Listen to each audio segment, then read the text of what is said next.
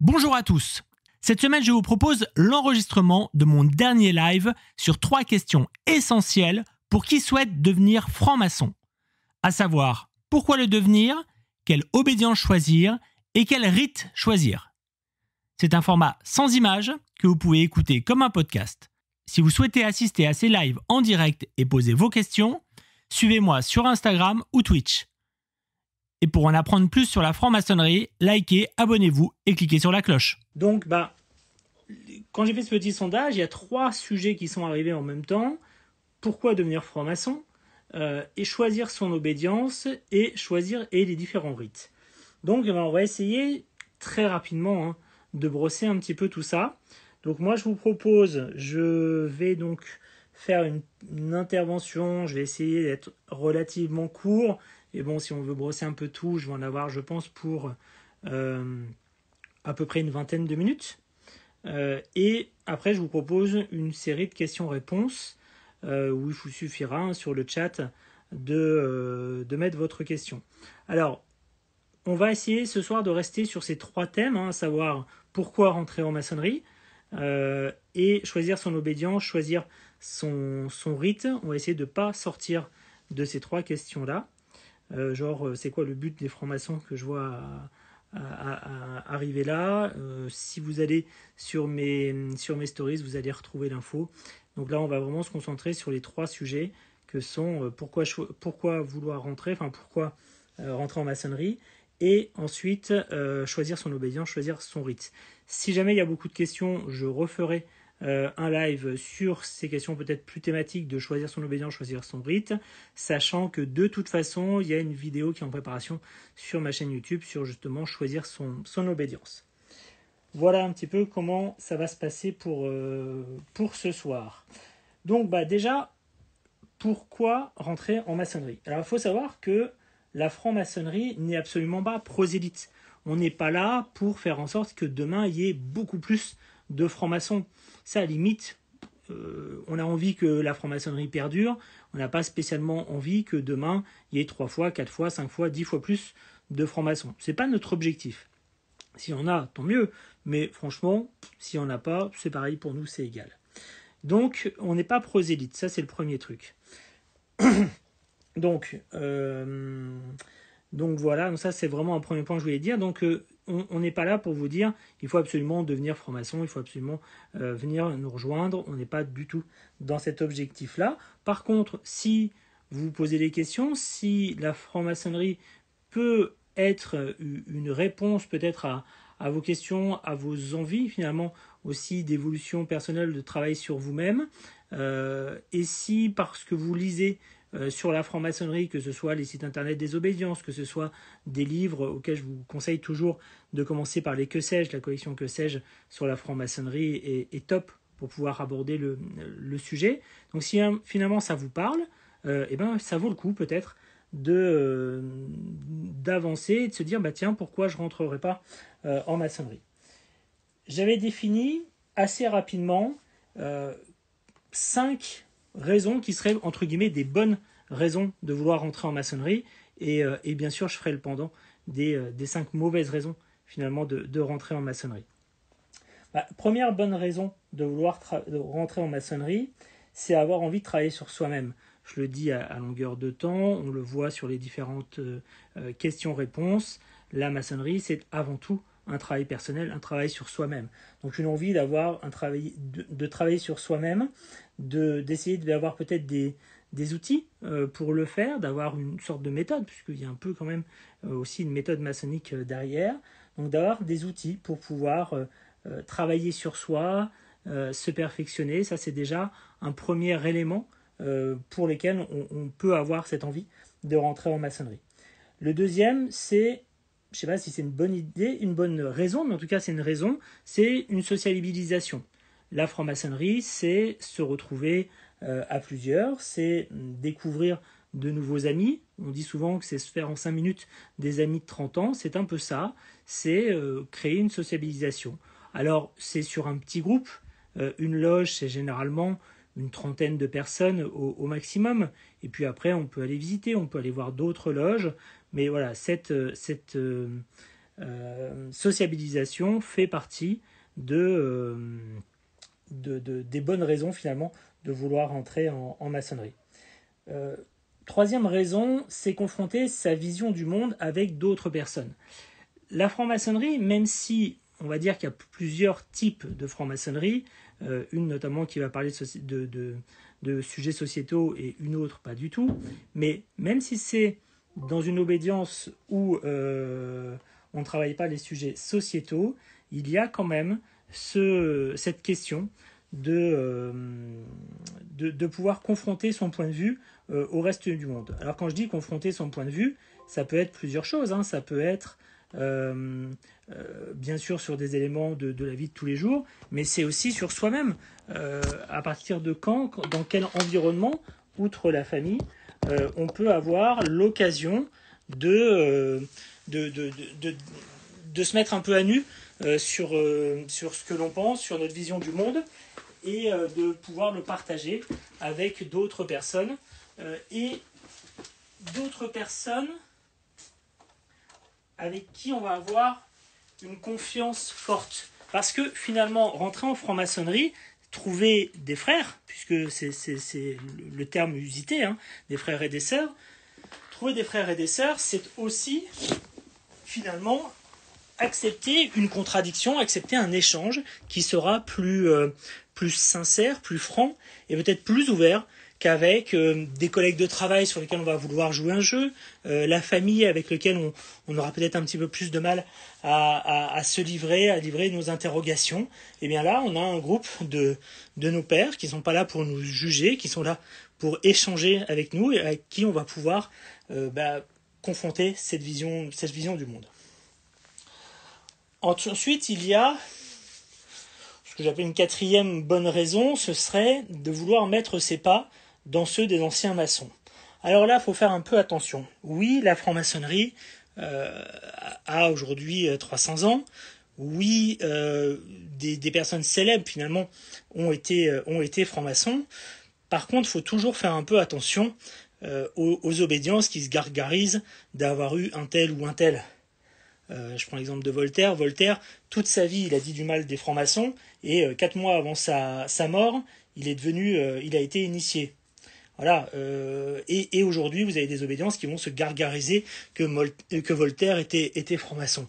Voilà, faut un peu se détendre par rapport à ça. Par contre, ce qui est vrai, c'est qu'on est sur une méthode de travail, une méthode de, réflexion sur soi-même, qui, qui a été peaufinée finalement avec le temps et, euh, et qui nous amène un, un, savoir-faire ancien qui, euh, qui, est, qui est intéressant. Donc cette envie de s'inscrire dans, dans une histoire, dans une tradition, euh, elle, est, euh, elle est importante d'une part pour le travail sur soi et puis pour faire perdurer euh, quelque chose de plus grand que soi finalement puisque c'est aussi comme ça qu'on définit généralement la, maçonnerie et pourquoi on, on, y passe autant de temps autant d'énergie.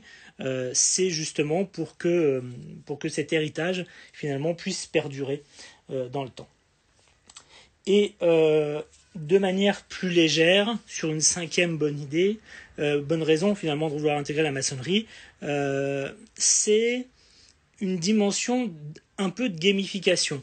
Il y a quelques années, j'avais fait une planche sur le geek et le franc-maçon. Euh, il y a de la gamification dans la franc-maçonnerie. Le fait d'acquérir des, grades, le fait d'acquérir bah, des, outils, des éléments maçonniques.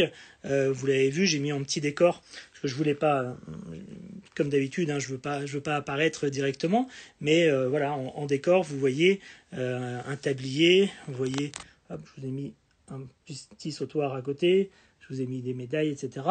Il y a une dimension un petit peu de, de, de, entre guillemets, de collection, euh, de de collection de entre guillemets de grades et de gamification, de passer d'un grade à l'autre, de d'aborder des sujets très différents hein, d'un grade à l'autre aussi, notamment dans, les hauts grades, qui, euh, qui a un intérêt, une curiosité euh, intéressante et qui, euh, voilà, qui au-delà de tous les sujets plus sérieux que j'ai évoqués, bah, génère aussi une, une envie.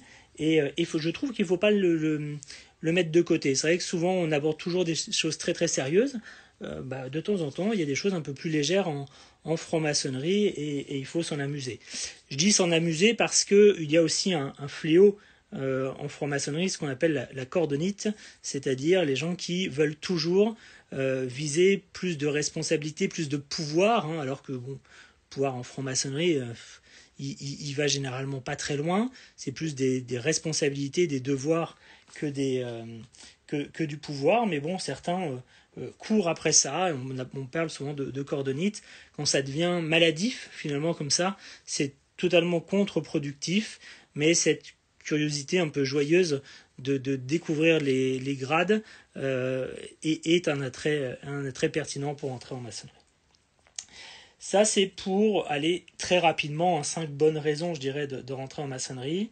Euh, j'ai aussi euh, cinq mauvaises raisons de, rentrer en, maçonnerie parce que bah, depuis un an que, que j'ai ce, que j'ai ce compte Insta et qu'on fait régulièrement des questions-réponses, que je reçois de toute façon en, DM pas mal de, de messages, et eh ben ça a pu affiner, et puis aussi l'expérience en loge fait qu'on a pu un peu affiner les, raisons, les, mauvaises raisons finalement de rentrer en maçonnerie.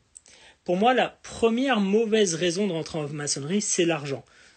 Et je dis ça très sérieusement parce que c'est généralement le premier, la, le premier chose qu'on me ressort euh, sur euh, quand je quand je demande pourquoi les gens veulent rentrer en maçonnerie, ceux qui me disent euh, qui me demandent comment rentrer, je leur dis bah pourquoi vous voulez rentrer?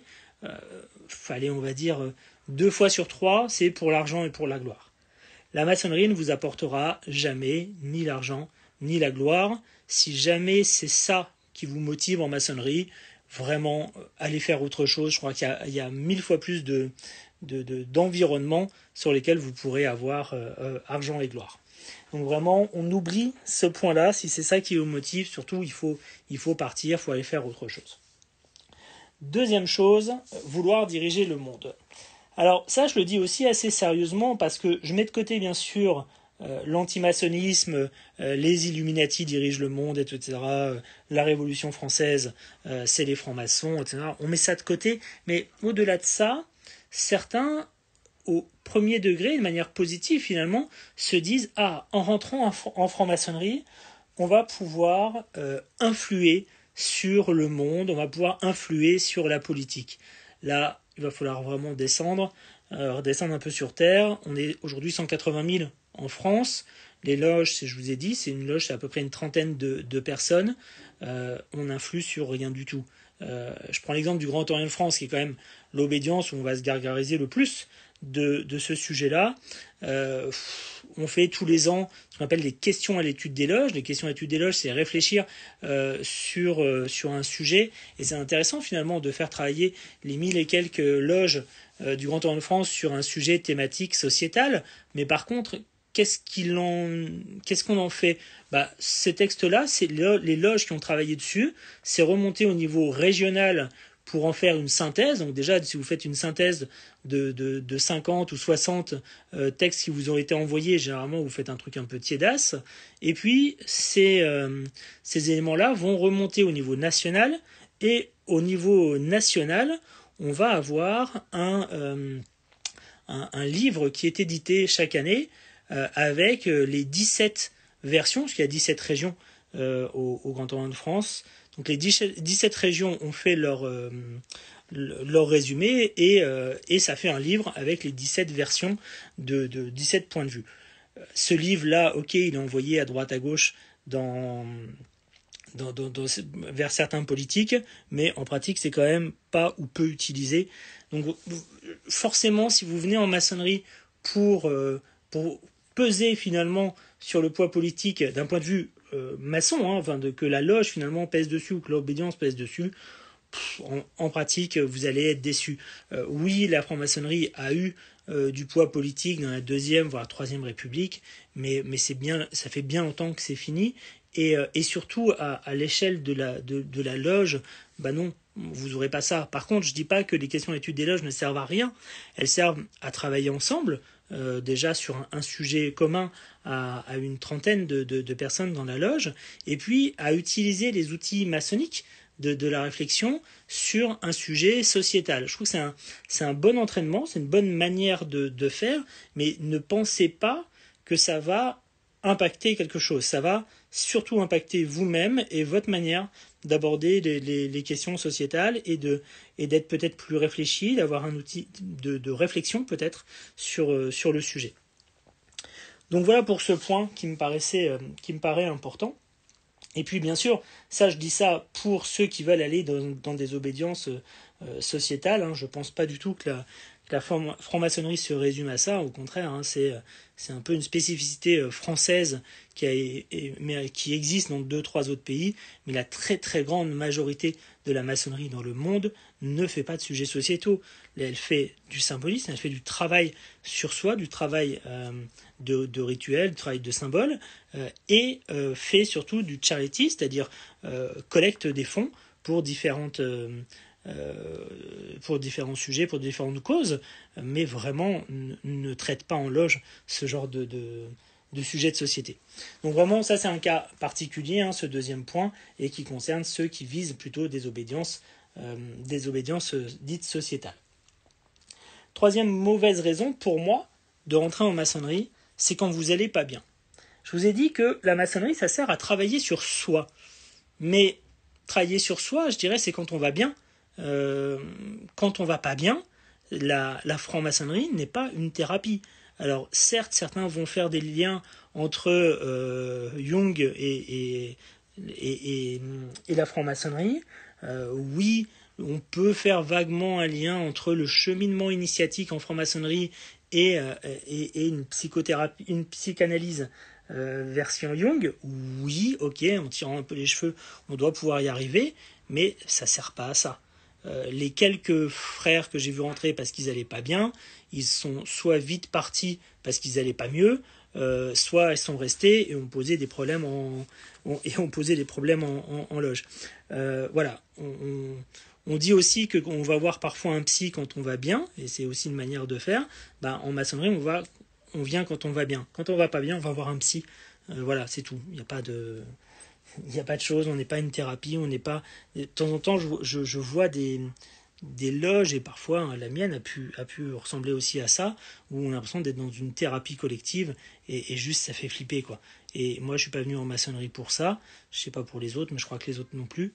Donc vraiment, si vous allez pas bien, allez voir un psy, et quand vous ça ira mieux, venez en maçonnerie, ce sera très bien. Euh, d'ailleurs, on, voit toujours des moments phares de rentrer en maçonnerie. C'est-à-dire qu'il y, y a des moments euh, euh, où, finalement les gens viennent plus en maçonnerie. Les moments, c'est euh, par exemple bah, quand on finit ses études. Donc il y a un petit pic, alors très très très faible. Hein. Pareil, j'ai prévu une, une vidéo hein, sur rentrer jeune en maçonnerie, hein, ce qui est quelque chose d'à la fois très positif et qui peut parfois poser des petits soucis. donc il y a un tout petit pic à ce moment-là. Vous allez avoir un autre pic quand les quand les enfants euh, sont, euh, commencent à, à, partir un peu du, domicile ou en tout cas à être grands, donc aux alentours de, de 40 ans, on a un pic de, d'inscription entre guillemets. Et puis euh, le pic le plus important, c'est quand ils quittent finalement le, domicile familial, donc toujours aux alentours de, d'une cinquantaine d'années, d'années à peu près je donne bien sûr hein, des, des, des, grandes zones d'âge. De, d'âge. hein. C'est pas pas pile tout, euh, tous les enfants quittent le domicile quand les parents ont 50 ans. Mais voilà, on voit quand même des pics dans, dans ces ces âges-là, pardon. Et le dernier pic que l'on voit, c'est euh, à l'arrivée à la retraite.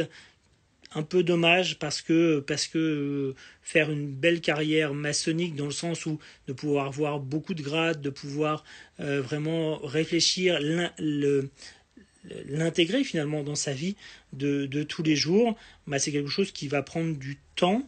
Et euh, même si aujourd'hui on, vit très vieux et tant mieux, euh, rentrer en, maçonnerie à, la retraite, c'est un peu euh, voilà. Je, dis ça parce que j'ai j'ai connu le cas de, de, frères, notamment un frère qui m'a beaucoup touché, qui est décédé juste en, passant à la maîtrise et j'étais vénérable à, l'époque. C'était un moment pas, pas super simple à, à, vivre. Et, euh, et, voilà, la maçonnerie avait tellement de choses à, à, lui offrir, à lui apporter, et il avait surtout tellement de choses à apporter à la maçonnerie. Je, voilà, c'est dommage. Il serait rentré 20 ans, 30 ans avant.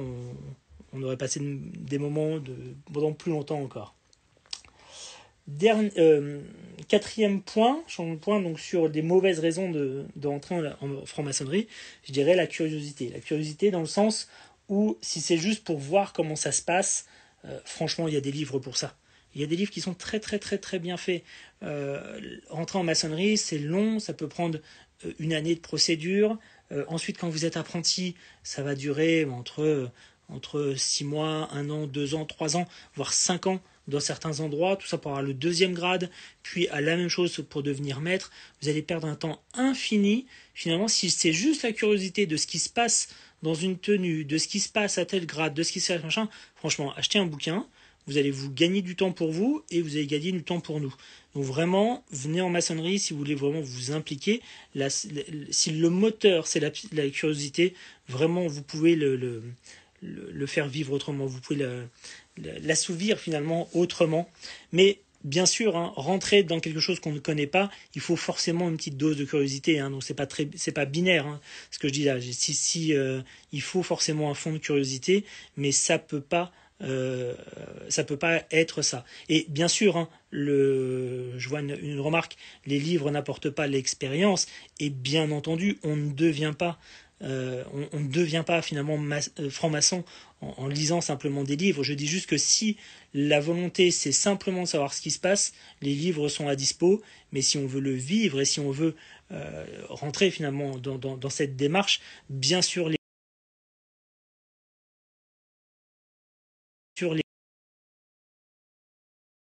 ne seront jamais suffisants et non, on ne fera pas de maçonnerie euh, dans des livres et non, on ne fera pas de maçonnerie euh, à distance. Hein, L'expérience est, le point phare de, ça. Mais voilà, c'est vraiment, encore une fois, de dire si la raison pour laquelle vous venez de dire c'est savoir ce qui se passe, il y a d'autres manières de le faire. Et la dernière mauvaise raison, j'essaye de faire par cinq, c'est par mimétisme. Mimétisme dans le sens où euh, vous avez des gens qui, parce que euh, leurs parents sont francs-maçons, euh, se sentent un peu obligés de le faire parce que leur euh, patron est franc-maçon et qu'il l'invite, ils se sentent un peu obligés de le faire. Voilà, je, l'ai vu plusieurs fois et bien sûr c'est toujours une mauvaise raison. bien sûr que le parrain va détecter quelqu'un qui pourrait s'épanouir en maçonnerie, va pouvoir le, mettre un peu sur le chemin, mais c'est avant tout un chemin personnel. On ne fait pas, on ne rentre pas en maçonnerie pour faire plaisir à quelqu'un. On, on, rentre en maçonnerie pour, euh, pour travailler sur soi et jamais pour faire plaisir à quelqu'un.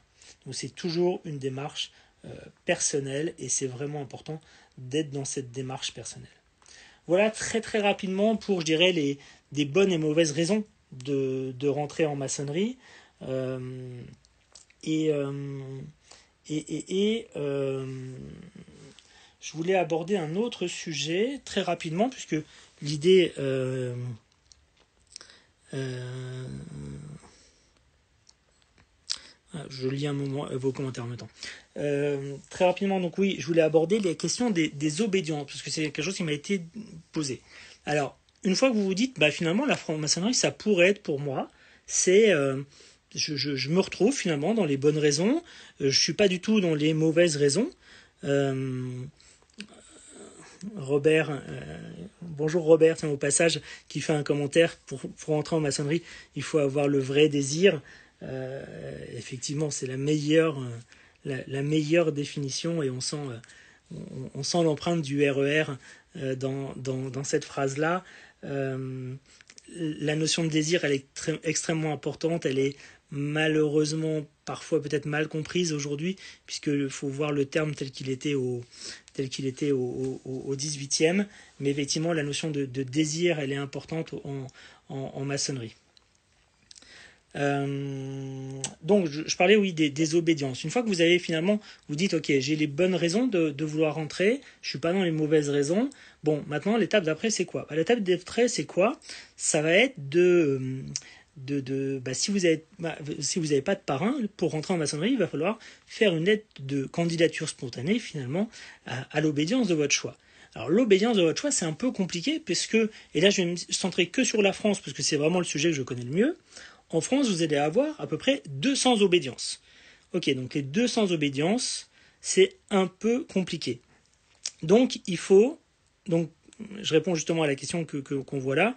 Euh, est-ce qu'il faut forcément un parrain? Eh ben non, euh, puisqu'on peut faire donc cette candidature euh, spontanée. Et comment savoir si c'est le bon moment? On est dans la bonne démarche. Il faut laisser aussi parler un peu son cœur. Hein. donc une fois qu'on vous êtes à peu près sûr de votre démarche, de votre envie, il faut trouver cette obédience. Donc dans les 200 obédiences un peu compliquées, moi je conseille toujours dans tous les cas, même s'il y a plein d'obédiences diverses et variées, etc., de se, euh, euh, de, se, de se focaliser finalement sur les dix plus importantes. Pourquoi les dix plus importantes? Bah, Parce que vous êtes à peu près assuré de ne pas tomber dans une dérive sectaire, ce qui n'est pas forcément le cas dans les 190 euh, autres, qui sont parfois des micro-obédiences. Vous allez avoir 20-30 personnes dans toute l'obédience. On ne sait pas toujours ce qui s'y passe. Les choix de grands maîtres sont parfois euh, particuliers. Enfin voilà. Moi, je vous conseille, dans une première démarche, surtout si vous n'avez pas de parrain, de cibler les 10 plus importantes. et, et, première étape, ça va être d'aller lire les sites internet, toutes les obédiences euh, toutes les obédiences ont, une, ont un site internet. Donc ça, c'est vraiment le premier truc à faire, c'est d'aller voir leur site internet. Déjà de, de, voir comment ils parlent de la maçonnerie et voir si un élément finalement vous, vous parle. Moi, j'ai toujours l'habitude de dire que pour, euh, pour choisir son obédience, il y a quelques questions à se poser. Surtout en, France, on a cette multitude-là. Et pour faire le choix finalement dans, ces à peu près 10 obédiences, il va falloir se poser des, questions à peu près claires pour, euh, pour déblayer un peu, le, un peu le terrain. Alors, dans les questions, pour moi, les questions à se poser, la première question, c'est est-ce que vous croyez en Dieu ou pas? Parce que vous avez toute une frange de la, franc-maçonnerie qui est lié à la croyance en Dieu, euh, en un Dieu. Hein. Après, ça peut être euh, ça peut être le fait d'être déiste simplement, mais euh, vous avez une partie de la franc-maçonnerie qui vous pousse finalement, enfin qui, qui, ne reçoit finalement que des gens qui vont croire en Dieu, en tout cas qui, le professent, voire même des rites où il va falloir être chrétien pour pouvoir y aller. Je pense au RER, e mais je pense aussi à certains hauts grades anglais qui demandent le fait de professer une une, comment s'appelle une, une profession une religion pardon euh, chrétienne. Donc cette première question elle, est à se poser et puis la deuxième question c'est est-ce que ce sujet euh, est-ce que le fait de croire en Dieu vous avez envie de le voir en maçonnerie? C'est-à-dire que je connais des frères qui sont croyants mais qui néanmoins ne veulent pas être dans une loge où on va ouvrir les travaux au grand architecte de l'univers. Donc c'est finalement la, deuxième question sous-jacente à, au fait de croire ou pas en Dieu, c'est est-ce que finalement cette notion de Dieu, est-ce que vous voulez la voir dans, la loge ou pas? Autre question à se poser, c'est est-ce que vous voulez travailler sur des sujets sociétaux ou pas? Et là, vous pouvez placer le curseur, hein, c'est pas un ou l'autre. Euh, il y a des obédiences qui ne vont faire que des sujets, quasiment que des sujets sociétaux, on va pas exagérer. Quand on en France fait aussi parfois un peu de symbolisme, ça va dépendre beaucoup des loges, mais voilà, certains vont faire quasiment que des que des comment s'appelle que des euh, que des sujets quasiment que des sujets sociétaux dont vont faire que du symbolisme et surtout jamais de sujets sociétaux euh, et vous allez avoir plein d'obédiences qui vont faire un peu des deux donc ça euh, en fonction de comment vous placez sur ce sujet là bah allez voir les sites des obédiences et vous verrez un petit peu comment ils se présentent et comment ils se balancent finalement sur le sujet. Et puis, une des dernières questions à se poser, c'est la mixité. Euh, c'est la mixité, puisque vous avez des obédiences qui sont mixtes, vous avez des obédiences euh, qui sont euh, masculines, d'autres qui sont féminines.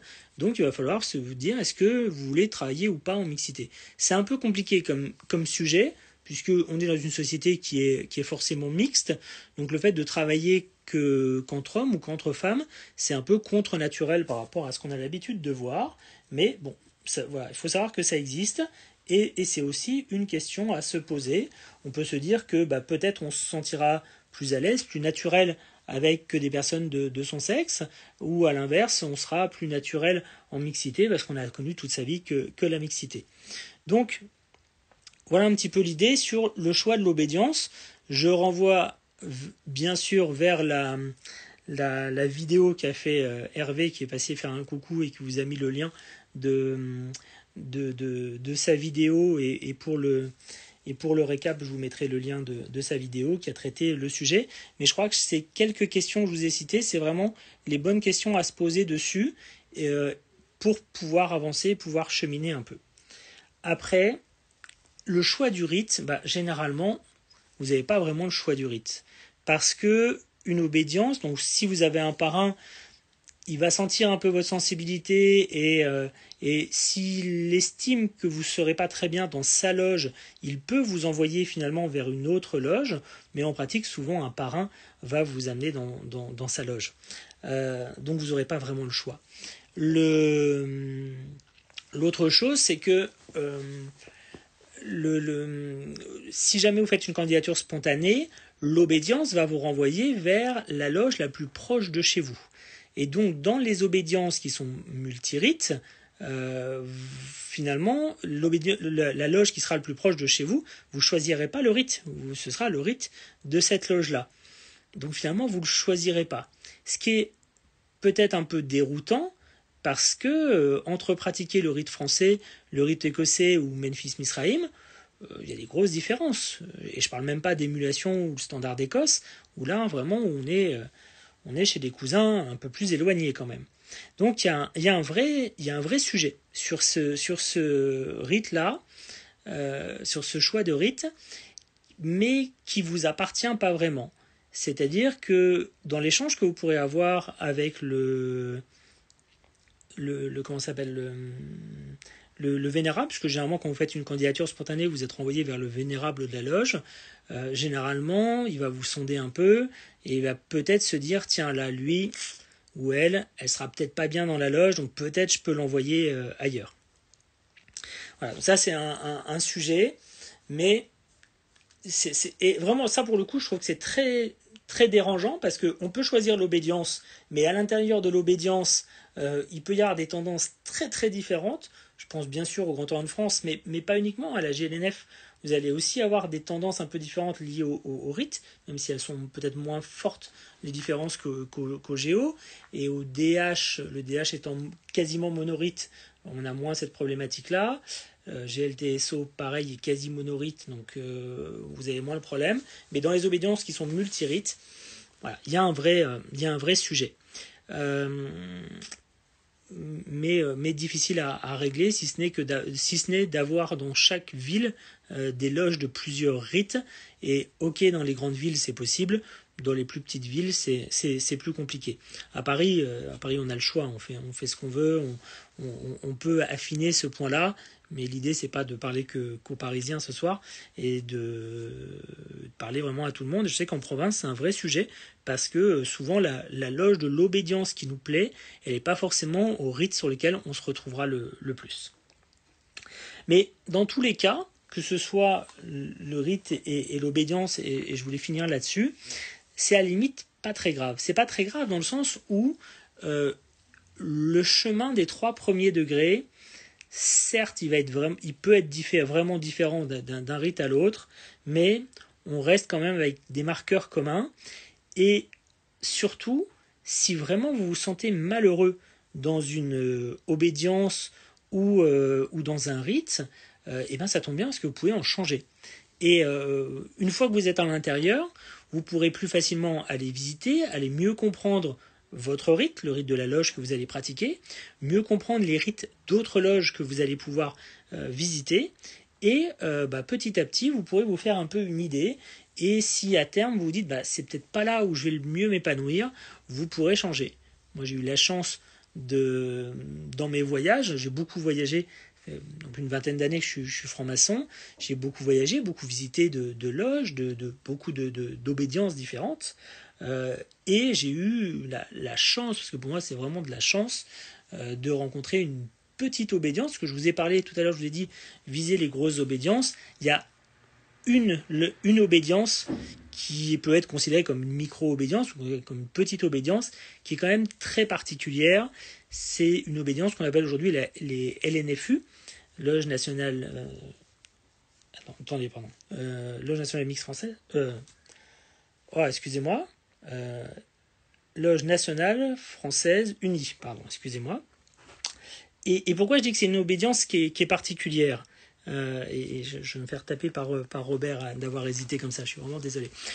pourquoi c'est une obédience particulière? C'est une obédience qui aujourd'hui compte moins de 500 membres, mais qui a une rigueur de travail, une rigueur de, réflexion sur l'histoire de la maçonnerie et qui, qui, est, qui, je pense notamment à, René Guilly, qui est vraiment euh, quelqu'un qui a initié l'histoire et l'historiographie en, franc-maçonnerie et qui a changé la, la, vision, euh, je pense notamment du rite français, mais de beaucoup d'éléments de la franc-maçonnerie. Et donc cette petite obédience, elle est très particulière parce qu'elle elle travaille très bien et elle a cette recherche, ce goût de la recherche euh, historique qui est très très particulier. Euh, et, voilà, et, c'est peut-être l'exception quand je vous ai dit tout à l'heure que quand on rentre, euh, il faut viser une grosse obédience. C'est il faut viser une grosse obédience ou les, les néfus. En tout cas, c'est ma vision. Et moi, je suis très content d'avoir rencontré les, les néfus après une bonne dizaine d'années de, maçonnerie au, Grand Orient de France euh, et, d'y pratiquer des rites que je ne connaissais pas et qui n'étaient pas au Grand Orient de France et qui sont pour moi un, équilibre fort euh, dans, dans, ma pratique maçonnique. Donc voilà, tout ça pour vous dire que ce choix finalement très important de l'obédience et du, euh, et du rite, c'est un, un, choix qui n'est pas irréversible, hein, heureusement, et que vous allez pouvoir faire évoluer dans le temps en étant à l'intérieur. Et donc, en étant à l'intérieur, vous euh, pourrez plus facilement euh, faire des, choix éclairés et faire votre cheminement maçonnique. Hein. D'où aussi l'intérêt de rentrer jeune, c'est que on, peut s'y épanouir, on n'est pas pressé, on peut prendre son temps pour, euh, pour, pour, mieux connaître et mieux appréhender la franc-maçonnerie. Donc voilà un petit peu les éléments que je voulais vous dire un peu plus longtemps que ce que j'espérais. Je voulais faire une trentaine de minutes. On en est à 38. Euh, voilà, si jamais vous avez des, questions, n'hésitez pas, hein, que vous soyez sur, sur Instagram ou sur, euh, ou sur euh, Twitch. n'hésitez pas. Il faut savoir que sur Twitch, nous avons trois, trois viewers, trois personnes qui, qui suivent la, conversation. Ça paraît peu, mais je peux vous dire, pour un premier live de, sur, sur Twitch, c'est pas si mal. Voilà, donc vous êtes toujours 23 sur, euh, sur le net, ça, sur euh, Insta, ça a un peu monté, un peu descendu. Euh, mais vous êtes toujours aussi nombreux qu'au début. Donc voilà sur ce que j'avais à vous dire et bah, je suis ouvert à vos, à vos questions. J'ai pas trop défilé le fil, j'ai vu qu'il y avait quelques questions qui étaient posées mais que vous y répondiez directement. Donc je ne vais pas revenir sur les questions qui ont été posées avant. Donc si vous en avez, bah, posez-les maintenant. Et si jamais vous en avez posé tout à l'heure et auquel ça n'a pas été répondu, ou en tout cas pas comme vous l'imaginiez, surtout n'hésitez pas à, les reposer maintenant. Merci à tous, merci Christian.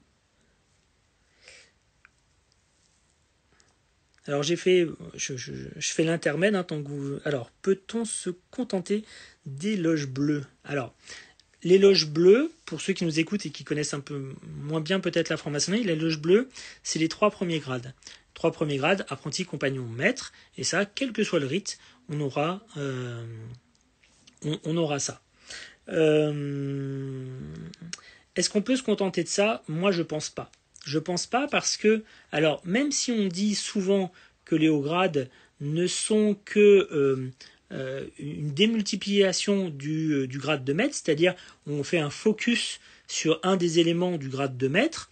Ça, c'est ce qu'on dit généralement. Je suis pas toujours d'accord, mais ok, pourquoi pas. Je, comprends en tout cas la, la, réflexion derrière.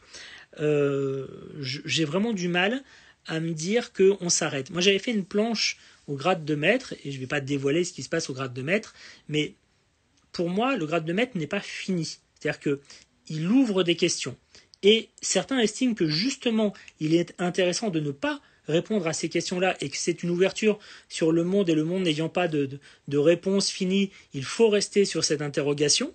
Et donc eux vont vous dire il faut rester au grade de maître et aller plus loin ne sert à rien. Euh, moi, j'ai un peu du mal. Moi, quand on fait, euh, quand je, quand j'ai une série avec un cliffhanger, j'ai envie de savoir ce qui se passe après. Et le grade de maître, pour moi, c'est un peu ça. Donc, je trouve que le, la, structure même du grade de maître nous pousse à aller voir euh, après. Et j'aurais un peu du mal à me dire il faut rester au grade de maître. Alors par contre, euh, il faut pas trop prendre la grosse tête. Hein. C'est pas parce que euh, on fait les hauts grades que on est euh, grand commandeur de ceci ou, ou vénérable ad vitam ou machin ou je sais pas quoi ou prince de la grand commandeur des astres, hein. ça existe, hein. je vous promets que, que ce grade existe. il, faut, il faut quand même garder la tête froide et surtout ne pas oublier que le cœur de la maçonnerie, il est dans la loge bleue.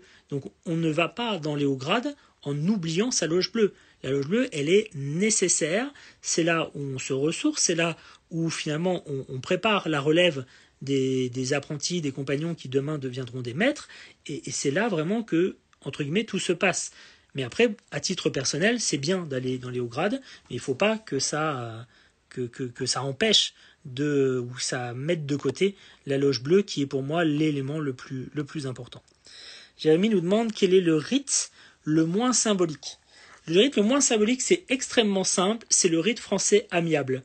le rite français amiable, si vous ne savez pas ce que c'est, chercherez sur Internet, c'est le rite français qui petit à petit a été dépouillé au 19e et, 20e euh, siècle, euh, a été complètement dépouillé de toute symbolique et en gros euh, on tapait sur la table c'est les travaux sont ouverts, on, tapait après les travaux sont fermés. Euh, on faisait pas vraiment de cérémonie parce que ça faisait un peu trop kermesse, on machin. Enfin, il y avait une, rationalité à outrance qui fait qu'on a créé ce, rite amiable. Et, euh, dans les années, euh, dans, l'entre-deux-guerres, on s'est quand même dit que c'était quand même un peu pauvre de travailler là-dessus. Et donc, on a essayé de reconstruire un rite français euh, ce qu'on a appelé le rite groussier, hein, puisqu'il a fallu finalement du temps, notamment à cause de la Seconde Guerre, pour recréer un rite français qui ressemblait un peu à quelque chose. Et puis on s'est rendu compte que dans le, ce pseudo-rite français, on avait rajouté pas mal d'éléments qui, euh, qui, étaient soit pauvres, soit qui venaient du RE2A, soit qui n'étaient pas vraiment l'esprit du, rite. Et, euh, et, grâce notamment à René Guilly, dont je parlais tout à l'heure, on a pu redonner un peu de sens à, ce rite français, qui est devenu le rite français dit traditionnel, et puis les, recherches plus récentes ont permis encore de lui redonner un peu plus de, force. On parle maintenant de, de rite moderne français traditionnel. Et, voilà, là on est sur quelque chose qui ressemble un peu plus à ce qui pouvait se pratiquer au, au 18e, mais euh, quand il était dans sa version dite amiable, c'était vraiment très pauvre. Après, euh, une fois qu'on est sur des rites, je dirais, avec quand même un corpus un peu, un peu sérieux, il n'y a pas vraiment de, de rites plus ou moins symboliques, ça va dépendre de ce que l'on en fait. C'est-à-dire que euh, vous pouvez avoir, moi j'ai vu du, du RE2A, donc qui est censé être plus symbolique que le, français, fait euh, en, en, quatrième vitesse, complètement galvaudé, etc. Euh, franchement, il n'y a pas de symbolique là-dedans. C'est juste de l'administratif où euh, on lit le, un texte le plus vite possible euh, pour, que ça passe, pour pouvoir après faire des planches. Donc, c'est vraiment ce qu'on va en faire qui est important et, pas, et, un peu moins le, rite en lui-même.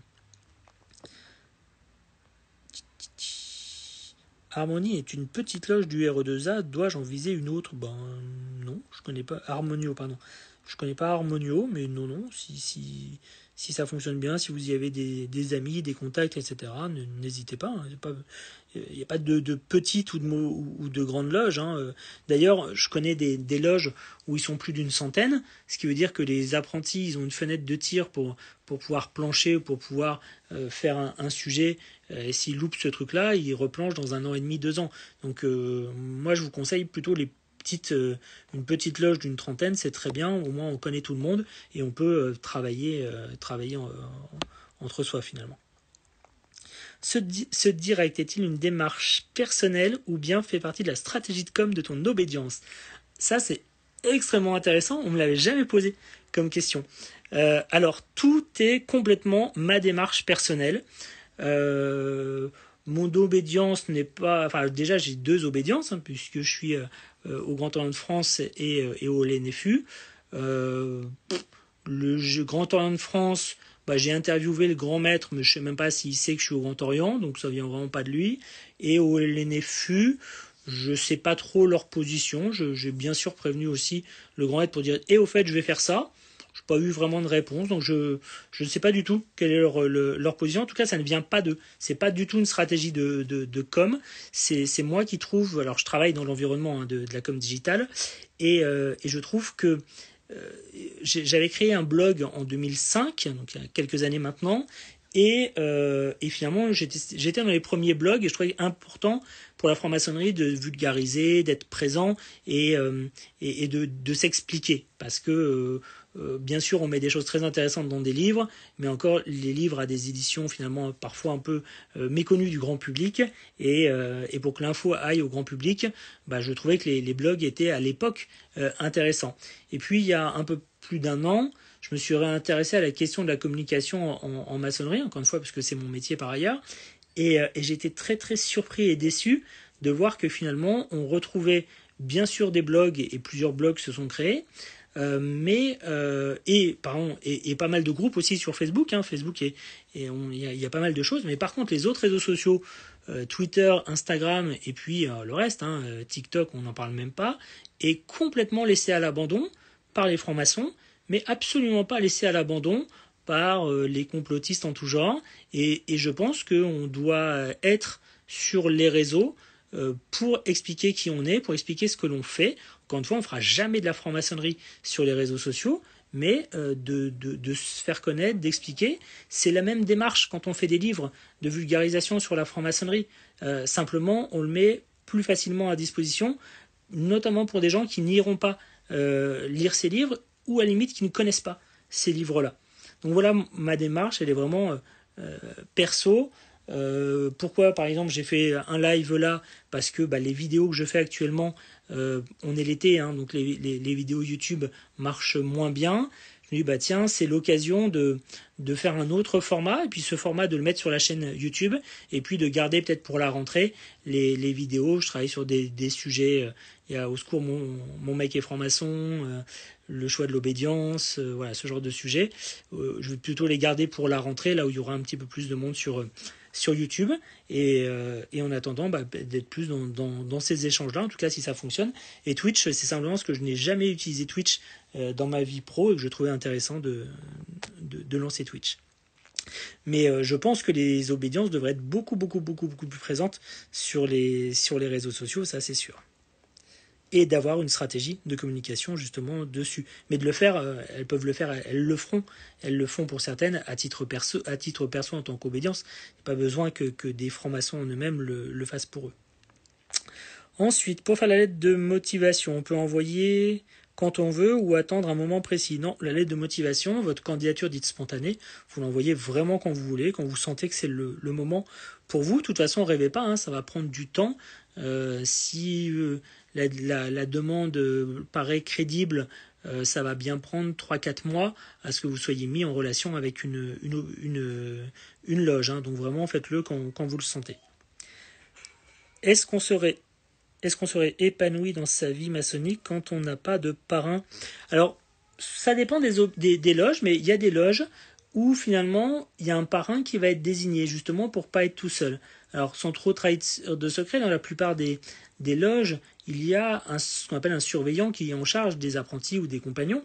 Euh, et c'est lui finalement qui va répondre aux principales questions qu'on peut avoir. Euh, mais le parrain, c'est un peu autre chose. C'est un lien un peu différent où on peut parler peut-être un peu plus de ses réflexions, de ses inquiétudes. Et, c'est intéressant d'en avoir un. Et donc la plupart des, des loges de candidature spontanée vont vous attribuer euh, un parrain. Ça peut être le vénérable, qui de facto est le parrain des, candidatures spontanées, ou ça peut être quelqu'un qui est, désigné. Je trouve que c'est mieux pour le parcours, pas, obligatoire, mais, c'est mieux. Et puis si c'est pas le cas, euh, on parle souvent de, l'apprenti qui choisit son maître. Vous allez tout de suite, de tout, vous allez avec le pas tout de suite, mais avec le temps, euh, créer des affinités finalement avec euh, les uns les autres, et, finalement vous trouverez un parrain de cœur, c'est à peu près évident. Pourquoi un CV et une lettre de motivation pour intégrer une loge? Pourquoi l'enquête? Alors, CV et lettre de motivation, bah, la motivation c'est pourquoi vous voulez intégrer la, maçonnerie. C'est déjà de voir si vous êtes dans une démarche qui est, qui est cohérente, qui est pertinente, ou aussi simplement vous avez vu de la lumière, vous vous dites bah pourquoi pas moi? Donc ça c'est pour ça c'est important. Pour le CV, c'est plus une manière de dire, bah, de, comprendre un peu qui vous êtes. Euh, ça, donne quand même un peu des bases de votre éducation, de votre métier, de votre réflexion. Mais euh, on, le demande quasi systématiquement. Mais voilà, on ne fera pas, pas d'éléments particuliers là-dessus. On ne fera pas de remarques parce que vous avez fait telle école ou telle université. Par contre, euh, l'enquête, l'enquête, bah, c'est pour affiner. C'est est-ce que dans cette, dans la lettre, vous avez ce que vous avez dit est, est réel Est-ce que votre volonté, elle est, elle est réelle de, d'intégrer? Est-ce que vous êtes prêt à vous investir? Est-ce que vous apporterez autant qu'on vous apportera? Il y a un peu de tout ça. Et, et c'est dans les enquêtes finalement que ça va se faire. Il faut savoir que les enquêtes, elles sont pas dans tous les rites ou dans toutes les obédiences. Hein. Il y a des, des, rites où ça n'existe pas, des obédiences dans lesquelles ça n'existe pas. Et dans ce cas-là, c'est remplacé par, par des échanges peut-être plus informels. Mais, et quand on dit enquête, enquête, c'est rencontre. Hein, C'est-à-dire, on, vous fait rencontrer une, deux, trois, généralement trois personnes d'une loge.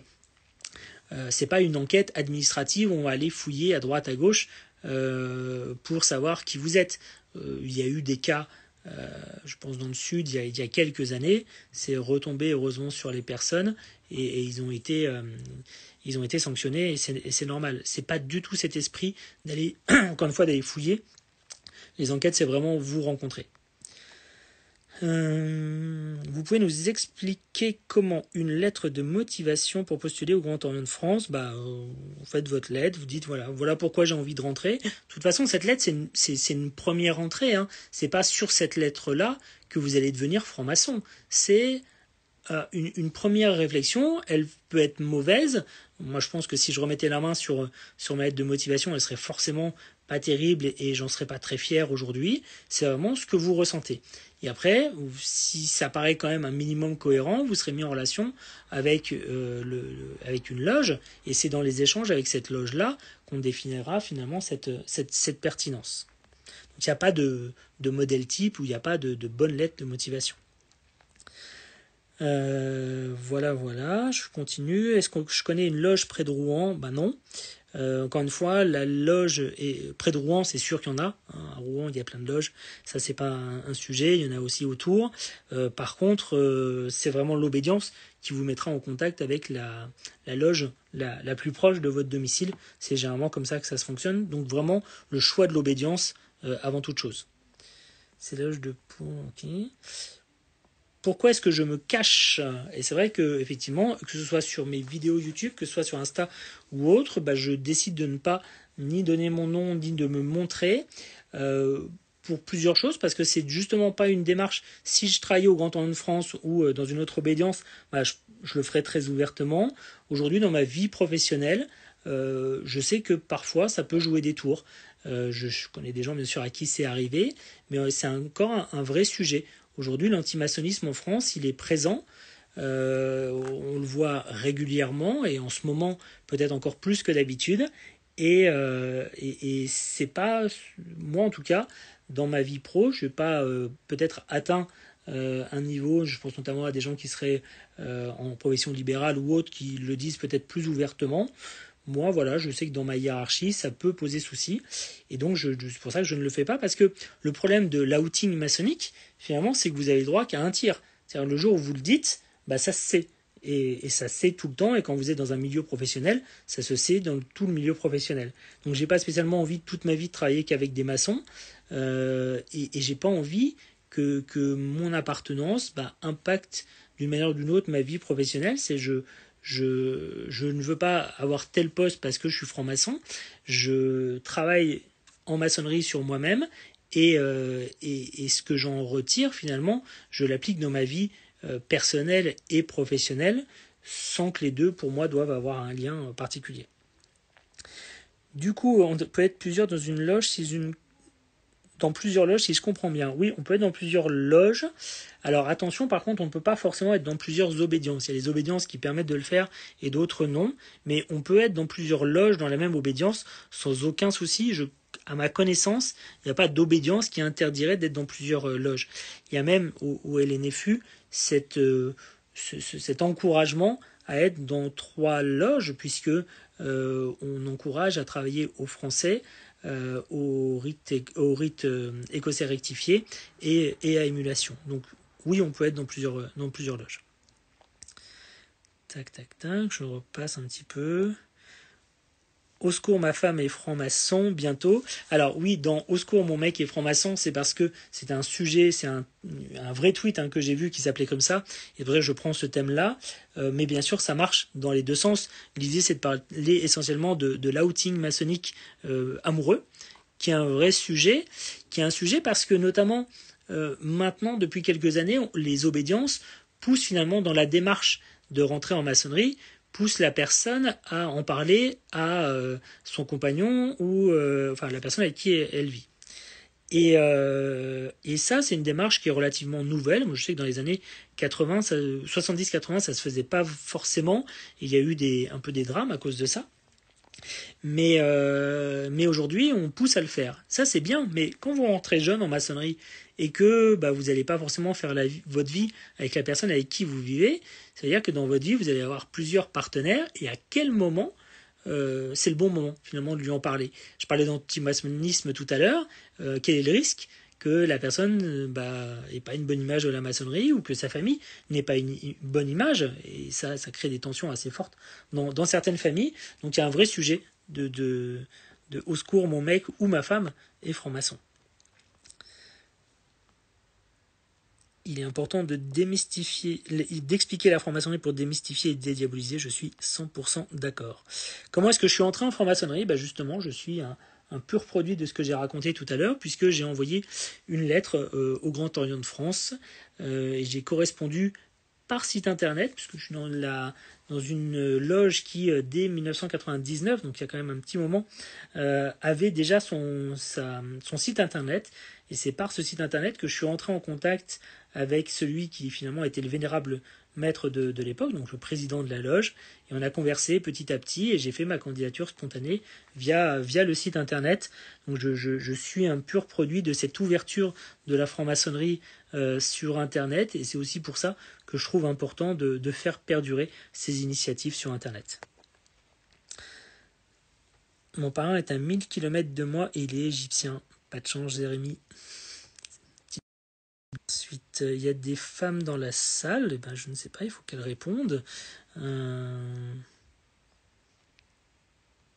alors, Félinou, juste pour te répondre, euh, ça me désole, mais sur mon compte Instagram, on parle de 3000 personnes, hein, ce que je disais tout à l'heure, 3000 abonnés. Euh, il n'y a malheureusement qu'un peu moins de 15% de femmes. Et ça, ce 15%, je l'ai quasiment depuis la création du compte. Euh, quel que soit que j'ai 100 abonnés ou j'en ai 3000, je suis toujours aux alentours de 15% de, femmes. Ça me désole et d'un autre côté, c'est à peu près le ratio euh, homme-femme en, franc-maçonnerie en France. Mais euh, ouais, c'est étonnant et il faudrait réussir à faire plus. On attend souvent que la franc-maçonnerie ne donne pas de réponse. Pourtant, on y entre quand on a des questions. Est-ce qui fait rester en franc-maçonnerie alors qu'elle ne répond pas? La franc-maçonnerie apporte pas de réponse. J'ai pas dit qu'on ne trouvait pas de réponse en franc-maçonnerie, mais on va trouver des réponses en nous-mêmes et avec nous-mêmes, avec les outils éventuellement que nous donne la franc-maçonnerie. Mais la franc-maçonnerie, elle n'a pas un petit livre pour vous donner les, réponses. C'est pour ça que je dis que la, franc-maçonnerie n'apporte pas de réponse. Elle apporte des, outils pour que chacun cherche ses réponses. Comment raisonner une personne complotiste, anti-vax, anti-maçon, platiste, conspirationniste, etc. lorsque discussion et exposition des faits ne fonctionnent pas? Eh bien là, j'ai pas de recette miracle malheureusement. Euh, il y a des livres qui ont été écrits sur, euh, sur bah, comment justement traiter avec des gens, parce que on, est dans, un fonctionnement euh, sectaire. Hein, je veux dire, le, ce, ce, genre de croyance s'apparente finalement à ce genre de, de, fonctionnement. Et, il y a quelques ouvrages qui ont été écrits sur comment échanger avec des personnes qui ont un, ce, ce, type de fonctionnement sectaire ou comment fonctionner avec des, des complotistes. C'est pas facile. Euh, je pense qu'en ce moment, euh, ça l'est peut-être encore moins que, d'habitude. Il y a quelques, notamment euh, sociologues ou experts en communication, qui, qui, essayent finalement d'écrire des, des, articles sur le, le, sujet. Je pense qu'on peut s'en inspirer et on doit s'en inspirer, mais c'est pas facile. Moi, je pense qu'à toute petite échelle, faire de la vulgarisation peut un peu aider peut-être. Tac, tac, tac. Et on arrive au bout des questions. Et aussi au bout de l'heure prévue. Et on est pile à 21h. Je viens de finir l'ensemble des questions posées et on arrive pile à 21h. Je trouve que c'est magnifique. Euh, si j'avais voulu le faire exprès, je l'aurais pas pu. Donc s'il y a une dernière question, j'y réponds avec plaisir, que ce soit sur euh, que ce soit sur, sur YouTube ou Twitch. Euh, je suis en train de regarder sur Twitch et sur Twitch j'ai un petit commentaire mais toujours pas de question. Alors, combien de temps dure la procédure? On se laisse encore 5 minutes et après on y va. Ok? Euh, Si le juge, l'avocat et l'accusé sont formation, n'y a-t-il pas un conflit d'intérêt Ça peut, malheureusement, euh, on va pas se mentir, euh, c'est un vrai sujet, mais s'ils étaient dans le même club de golf, ça poserait le même sujet. Si euh, étaient dans le même club de rugby, s'ils euh, avaient fait la, même fac et s'ils se connaissaient à la fac, ça poserait un problème aussi ensemble. On, pose, on essaye de poser des, jalons justement en maçonnerie pour que ça ne pose pas de, de problème, mais forcément, ça risque d'en poser, comme s'ils étaient dans d'autres clubs ensemble. Ensuite, combien de temps dure la procédure? La procédure, elle peut durer jusqu'à un an. Donc, euh, on s'arme de patience. La maçonnerie, c'est une école de patience de toute façon. Donc voilà, prenez, on, prend son temps. Euh, ça peut durer un an. Donc, si vous êtes pressé, encore une fois, il ne faut pas aller en maçonnerie. On, y va. Voilà, on, est confiant euh, et on prend son temps. Tac, tac, tac. S'ils sont dans un club de golf, c'est secret et pas public. Alors je ne connais pas de club de, golf qui publie la, liste de ses membres. Il y a plein d'associations qui ne publient pas la liste de ses membres. La, ce qui est public, c'est la, liste du bureau. Et en maçonnerie, c'est pareil, puisque la plupart des, loges sont sous forme d'association. Donc le, le bureau est, est public, pas le reste. Voilà. Euh, voilà, donc là, là encore une fois, on est sur un vrai, sur un vrai sujet, on peut en parler en, DM sans, sans, problème, sans sujet. Il y, a un, il y a un truc qui s'appelle les fraternelles qui, moi, me pose encore un peu plus de, de, sujets dessus. Mais encore une fois, on essaye de faire en sorte que ça mixe pas. Quoi. Voilà, on est à deux minutes. Je pense avoir fait le tour de toutes les questions. Merci à tous d'avoir été présents. Je ferai donc un petit, euh, ce petit live sera dispo sur euh, la chaîne YouTube la semaine prochaine. Et, euh, et, voilà. Donc en, attendant, si jamais vous avez des questions, n'hésitez pas en DM. Je pense que ce, mois-ci, je ferai un question-réponse perso. Ça fait longtemps que j'en ai pas fait parce que ils sont cool les grands maîtres, mais c'est bien aussi de pouvoir poser des questions à, quelqu'un qui vit la maçonnerie avec un peu moins de responsabilité. Euh, voilà un petit peu les trucs. Est-ce que je suis aux estivales de Luchon? Malheureusement non. Je n'ai malheureusement pas le temps d'y aller. Mais ça aurait été avec un plaisir euh, non dissimulé puisque le programme a l'air vraiment vraiment sympa. Euh, voilà, merci à tous. On se retrouve donc très vite sur Insta. Et puis, euh, eh ben dites-moi si jamais euh, ça vous tente qu'on refasse des, sujets. Il y a plein de, thèmes hein, qu'on peut aborder sur la franc-maçonnerie dans ces lives. Ça prend une heure. Est-ce que c'est le bon moment? Est-ce qu'on peut changer d'heure? Faites-moi des petits retours là-dessus. Et puis, j'en programmerai d'autres dans, l'été. C'est une bonne manière de passer l'été. Merci à tous. Très bonne soirée.